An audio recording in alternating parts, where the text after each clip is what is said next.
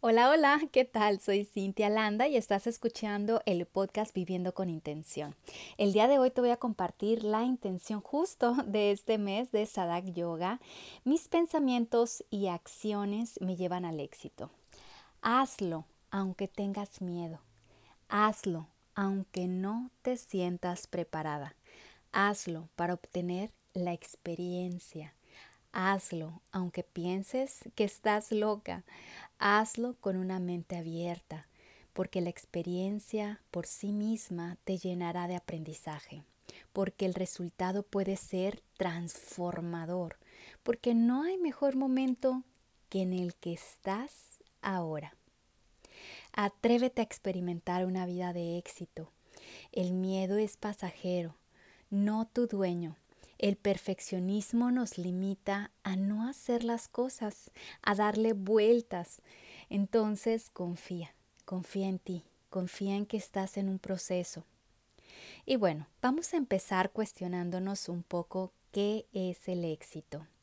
Aquí cada quien puede tener su propia idea, dependiendo sus creencias, sus estándares, incluso culturalmente, socialmente y hasta en el núcleo familiar puede ser algo preestablecido. Date la oportunidad de escribir tu propia definición de éxito. Para escuchar nuestros deseos más profundos tenemos que trabajar en la purificación, en el dejar patrones previamente aprendidos y aventurarnos a cosas nuevas. Para un sadaka es muy importante la práctica para un practicante de yoga es muy importante para purificar nuestros sentidos y encontrar esa paz, esa paz que existe dentro de nosotros, esa paz que existe en nuestra mente, en nuestro cuerpo. De esta manera dejamos atrás los patrones creando nuevas conexiones neuronales. Y lo mejor es encontrar el sentido de nuestra existencia para un practicante de yoga el éxito puede ser simplemente estar presente, conectar con la conciencia infinita y con su propia esencia, encontrando momentos de samadhi, de esa felicidad o esos pequeños de gozo, esos momentos de gozo en donde sientes que todo está bien en tu mundo. Para que esto suceda tenemos que reconocer cuál es la receta para lograrlo y modificarla cuando sea necesario. La receta que nos da Patanjali es muy simple, práctica y desapego. Todo converge alrededor de nuestra práctica y no hay elemento más importante que la práctica misma. Recordando que en yoga no hay estándares preestablecidos, no hay bueno ni malo. Hay hacer o no hacer. Yoga va mucho más allá de lo que se puede ver con nuestros ojos. Así que no podemos encasillar a nuestra práctica en juicios como mi práctica es avanzada, mi práctica es intermedia o incluso principiante. Por la forma en que vemos a nuestras posturas o inclusive por experiencias de meditación mucho menos por cuánto tiempo le estás dedicando para realizar tu práctica de asanas, de crillas, de, meditación o inclusive de, de mantra. Cada quien es diferente y eso es la magia del yoga, que todos somos unidad y que en este camino de descubrimiento constante definimos lo que necesitamos, que muchas veces no es lo que queremos. Y nuestro deber es abrazarlo, apegarnos a éste para ir disfrutando de lo que nos brinda. Porque es muy cómodo apegarnos inclusive a cosas que nos gustan o que nos disgustan, pero que no son cosas que necesitamos. Por ejemplo, amo comer chocolate, pero bueno, pues no es lo que necesito. Puede ser que un día a la semana estará bien para mí, pero no cada momento del día. Esto no me va a llevar a ningún camino hacia encontrar el éxito. O bien el apego a lo que me disgusta. Y aquí vamos a tocar el tema un poco del dolor como causa del sufrimiento. ¿Cuántas veces nos apegamos al dolor? Inclusive aprendemos a vivir con dolor crónico, a vivir con ansiedad. Esto no tiene por qué ser así. Si lo hacemos consciente, lo podemos trabajar para disolver, para transformar ese dolor en salud o la ansiedad en una vida más ecuánime. Pero pensamos que así nos tocó vivir y que no podemos hacer nada para cambiarlo. Vamos a recordar que en yoga todo cambia. Vivimos en un mundo de constante cambio y es inclusive nuestra responsabilidad el guiarnos en un camino hacia nuestra propia definición de éxito. Para que el éxito suceda, requerimos practicar. No conozco a un chef que no haya nacido con, con los dones y al que nunca le haya salido horrible una receta o bien a un empresario que no haya tenido una mala experiencia, que no haya fracasado a lo mejor en un, en un, eh, en un proyecto. Y aquí sería muy bueno cuestionarnos, ¿cómo podemos medir al éxito? En la sociedad en la que vivimos se mide regularmente por el sueldo en el que estás ganando o por el título o grado en la, en la corporación en la que laboras. Estos son factores importantes, pero no, definitivamente no son los únicos y tampoco son indispensables. Es decir, una persona que vive en donde sea, en una casita pequeña, en la playa, libre de empresas, puede ser una persona súper exitosa. Una persona que vive, no sé, en el Amazonas o, o vive en donde sea que te imagines, puede ser una persona exitosa o simplemente tú en este momento de tu vida, tú puedes ser una persona sumamente exitosa. O un padre de familia que es papá soltero, puede ser exitoso. Realmente todos podemos alcanzar el éxito. Desgraciadamente, con la globalización medimos al éxito también por esta parte virtual en la cual estamos todos conectados ya sea dependiendo de cuántos números de seguidores. Y bueno, pues no digo que una persona que tenga muchos seguidores no pueda ser aquella que también este, sea exitosa, claro, puede ser. El éxito puede ser medido por nosotros, por lo que vemos o lo que creemos. El éxito se tendría que experimentar. Justo es algo que no podemos medir con nuestros ojos. Cada persona tiene que hacer este proceso de manera personal. El éxito es algo que se experimenta. Sé que de este lado del mundo somos muy dados a evaluar, cosa que en el oriente no se da. Así que si eres de las personas más lógicas, matemáticas, científicas, trata de ser compasiva para tener un sistema yoico, para que puedas tener un registro y hacer ajustes conforme te vayas dando cuenta que necesitas.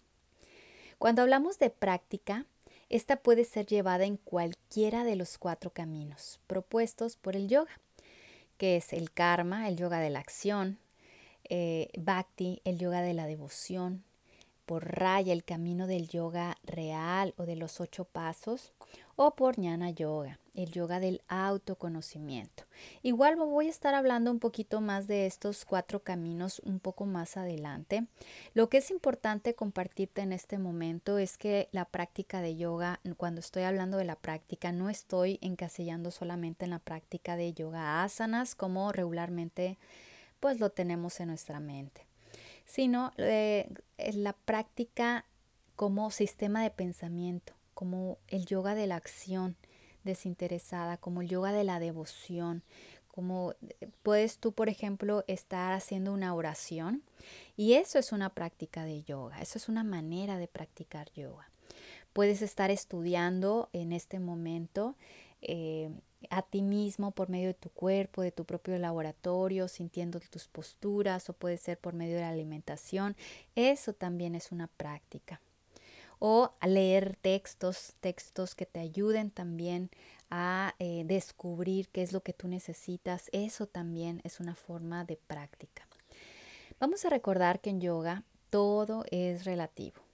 Solo hay pocas cosas absolutas y estas nos van a ayudar a conectarnos con nuestra propia espiritualidad. Ahora bien, ¿cómo tiene que ser la práctica?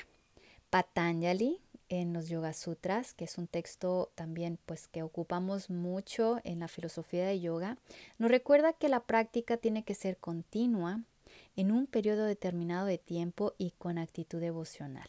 ¿Ok? Vamos a aprendernos estos tres puntitos que son sumamente importantes. La práctica tiene que ser continua en un periodo determinado de tiempo, no dice cuánto, y con actitud devocional. Y esto va a enraizar a las acciones. El día de hoy, ¿qué acciones regularmente estás haciendo? ¿Y qué tipo de pensamientos son constantes en tu mente? Pensamientos tamásicos que te separan de lograr tu éxito. Pensamientos rayásicos que te hacen moverte rumbo a las acciones para acercarte a tu propósito o pensamientos sádicos que te ayuden a conectar con tu conciencia y con tu sabiduría interior. De esta forma, gozar de Ananda, de la dicha absoluta que reside dentro de ti, en tu interior. Entonces, esta, esta receta mágica, cada uno de nosotros la tenemos que ir observando, descubriendo y sobre todo modificando conforme vaya pasando el tiempo. ¿ok? Te voy a dar algunas propuestas de unas preguntas que tú puedes realizarte de manera personal para que te des un poco de idea, ¿ok? De cómo estás, de cómo te, hacia cómo estás en este momento y de ahí poder hacer a lo mejor algunas modificaciones desde la semilla, es decir, desde los pensamientos para que puedas cosechar para eh, tu propia idea de éxito. Y bueno, digo la semilla porque para mí los pensamientos siempre son como semillas. No podemos eh, cosechar o, pensar que vamos a recibir un fruto que, no estamos cosechando desde la semilla. Es decir, yo no puedo plantar eh, semillas de, de tomate y pensar que voy a recibir aguacates, ¿verdad? Entonces, lo mismo sucede con los pensamientos. Si observamos qué tipo de semillas plantamos, vamos a observar que con con la práctica continua, con esa actitud devocional y en un periodo determinado de tiempo, voy a recibir el fruto de lo que yo he sembrado. ¿Ok? Muy bien. Igual, si quieres anotar las preguntas o bien solamente las respuestas, es para ti. ¿Ok? Entonces, la primera pregunta es, a lo largo del día, ¿qué emoción crees que tuviste en mayor tiempo? La segunda, ¿cómo reaccionaste ante las situaciones estresantes? La tercera, del 1 al 10, ¿Qué tanta paz o estrés experimentaste? Siendo 10 mucha paz y 1 muy estresada. Número 4. Del 1 al 10, ¿qué tanto te aceptas? Aceptando tu cuerpo, tus emociones. Siendo el 10 muy aceptada y el 1 poco aceptada. Número 5. ¿Te sientes cómoda poniendo límites cuando son necesarios? Número 6. ¿Puedes expresar lo que sientes con claridad? Número 7. ¿Qué acciones estás realizando para obtener autoconocimiento? Número 8. A lo largo del día te sientes con energía o cansada. Del 1 al 10. Siendo el 10 con mucha energía y siendo el 1 muy cansada. Número 9. ¿Cómo es tu descanso? Del 1 al 10, siendo el 10 descanso increíble y 1 me cuesta trabajo. Número 10. Del 1 al 10, ¿cómo es tu comida? Siendo 10 regularmente saludable y 1 poco saludable. Y bueno, la última pregunta, que es la pregunta plus aquí. ¿Cómo te hablas regularmente? Siendo 10 con compasión y siendo uno con culpa, con juicio, con queja. ¿Cómo te hablas del 1 al 10? Estas preguntas son solo para ti, para que tú puedas tenerlas presentes a lo largo de tu vida y si así lo requieres, hacer ajustes. Si quieres ver un resultado diferente, empezar a tener pensamientos diferentes. Por ende, tus acciones te van a ir conduciendo justo al éxito de tu propio proyecto y sobre todo el más importante, que eres tú misma, tú eres tu mejor proyecto de vida. Inviértete tiempo, dinero, espacio, eh, todo lo que necesites invertirte para ti, porque tú eres tu mejor proyecto. Y bueno, me despido ah, diciendo una afirmación. Entonces, igual si quieres cerrar tus ojos y simplemente observar el momento presente, regalarte este momento con esta afirmación que es de Luis Hay, que me gusta mucho.